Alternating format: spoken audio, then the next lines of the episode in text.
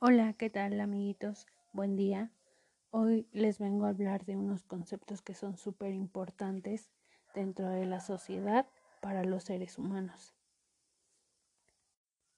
Muy bien, vamos a empezar con el concepto de los derechos humanos. ¿Qué son los derechos humanos? Muy bien, los derechos humanos son un conjunto de prerrogativas sustentadas en la dignidad humana, cuya realización efectiva resulta indispensable para el desarrollo integral de una persona.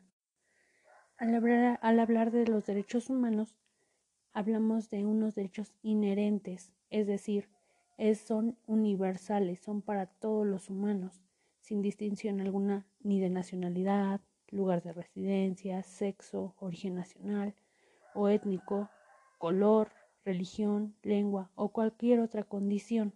Todos tenemos los mismos derechos sin discriminación alguna. Estos derechos son interrelacionados, interdependientes e indivisibles. A menudo estos derechos humanos universales están contemplados en la ley y asimismo garantizados por ella. Esto a través de unos tratados, del derecho internacional consuetudinario, de los principios generales y otras fuentes del derecho internacional. A grandes rasgos, los derechos humanos, como les mencionaba, son universales, es decir, que el respeto hacia estos es un deber de todos. Todas las autoridades en el ámbito de sus competencias tienen la obligación de promover, respetar, proteger y garantizar los derechos humanos consignados en, en favor del individuo. Es decir, no se puede discriminar a una persona por su color de piel. ¿Por qué? Porque tiene los mismos derechos tanto uno de piel morena como uno de piel clara. No se puede hacer distinción alguna. Muy bien, ya teniendo en claro este concepto como un concepto universal, inherente, es decir, para todos los seres humanos, pasamos a lo que es el derecho natural. El derecho natural es el ordenamiento jurídico que nace y se funda en la naturaleza humana, es decir, no debiendo su origen. Por tanto, a la voluntad no normativa de ninguna autoridad como ocurre en el derecho positivo. Dentro de este derecho cabe señalar que las normas que integran el derecho natural son de carácter jurídico, en una realidad jurídica objetiva y no unos principios de carácter moral o religioso. El derecho natural constituye un verdadero ordenamiento jurídico con sus mandatos y prohibiciones, independiente de la voluntad humana y de toda reglamentación positiva. Dentro de este derecho es importante hacer mención de, de una característica muy importante dentro de él. ¿Cuál es esta característica?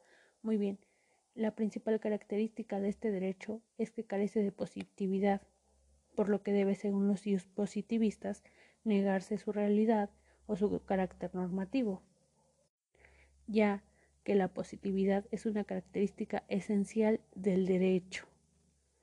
Frente a esto hay que distinguir entre derecho concreto históricamente dado que requiere efectivamente vigencia o positividad y el derecho como realidad esencial o temporal. Este derecho está vigente a través de los ordenamientos concretos que lo incorporan, por lo que habrá de afirmar su condición de tal derecho. El derecho natural no deja de ser un derecho, tanto por la estructura de sus normas como por su obligatoriedad es decir, es aceptado objetivamente como obligatorio. En la actualidad, el hablar del concepto de derecho natural se alude no solo a la naturaleza del hombre, sino a un conjunto de realidades en las cuales se desarrolla la convivencia, la convivencia social, es decir, los factores culturales, factores sociológicos, etc. Muy bien, de este derecho nos pasamos a lo que son los derechos fundamentales. ¿Qué son los derechos fundamentales? Muy bien, los derechos fundamentales son todos los privilegios o garantías que son inherentes a todas las personas y que están plasmados en el ordenamiento jurídico de un, de un país. Los derechos fundamentales derivan directamente de los derechos humanos, por eso se tienden a confundir y a usarse como sinónimos. Sin embargo, son dos conceptos totalmente diferentes. La diferencia entre estos dos conceptos es que los derechos humanos son de carácter universal, es decir, protegen a todos los individuos. Por lo tanto, no dependen de los estados y al tener alcance internacional van más allá de lo dispuesto en la Constitución o leyes de un país. por lo que son de cumplimiento totalmente obligatorio. Por su parte, los derechos fundamentales son las garantías que aplican exclusivamente a los ciudadanos o residentes de un territorio determinado. Su alcance es nacional y sus disposiciones y cumplimiento dependen del Estado al que pertenezca. Muy bien, los derechos humanos dependen de un organismo muy grande como es la Organización de las Naciones Unidas, mejor conocidas como la ONU. Más sin en cambio, los derechos fundamentales dependen del Estado. Los derechos humanos son consagrados por la Declaración Universal de los Derechos Humanos, que fue en el año de 1948, mientras que los derechos fundamentales los consagra la Constitución y las leyes de cada Estado al que pertenece. El alcance de los derechos humanos es universal, mientras que el de los derechos fundamentales es nacional. Un claro ejemplo de los derechos humanos es el derecho a la vida, el derecho a la libertad de expresión, el derecho al libre tránsito, entre los que se pueden mencionar. Más sin en cambio, algunos ejemplos de los derechos fundamentales es derecho a la libre, puede ser el derecho a la libre asociación, el derecho a defender la soberanía nacional, el derecho a la propiedad privada, entre otros, pero siempre y cuando estos sean dependiendo del estado al que estén. Muy bien, dejando atrás el derecho fundamental y los derechos humanos, pasamos con lo que es el derecho subjetivo. El derecho subjetivo es la facultad exclusiva de un particular para exigir de la Administración una acción u omisión concreta. Es decir, va a haber un derecho subjetivo cuando se puede exigir algo o a alguien, ya sea una acción o una omisión, persiguiéndose de este modo el reconocimiento o la protección de un derecho preexistente. Este derecho subjetivo puede ser perfecto o pleno, o bien también puede ser debilitado. Se consideran derechos subjetivos perfectos o plenos aquellos que determinados o reconocidos por la legislación gozan del carácter de irrevocabilidad. En caso que mediare su privación por razones de interés público, deberá ser siempre mediante indemnización.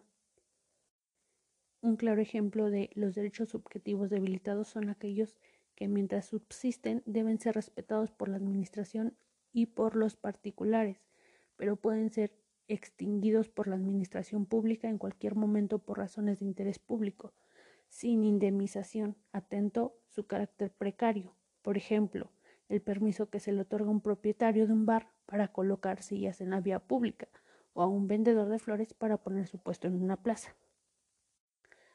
Muy bien, ya dejando estos conceptos a grandes rasgos con una breve explicación, vamos a pasar a otro concepto realmente importante, al igual que los derechos humanos. ¿Cuál es este concepto? Muy bien, este concepto son las garantías individuales.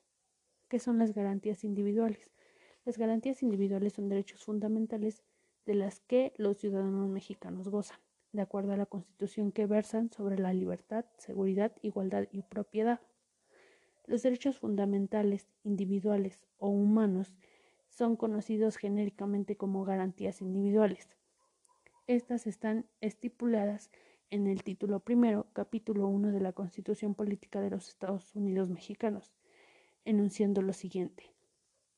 Comprenden un total de 29 artículos de distinta índole, todos todos son circunscritos a los derechos que como mexicanos tenemos dentro del territorio nacional y en las diferentes embajadas en el extranjero, que también forman parte de la propiedad nacional.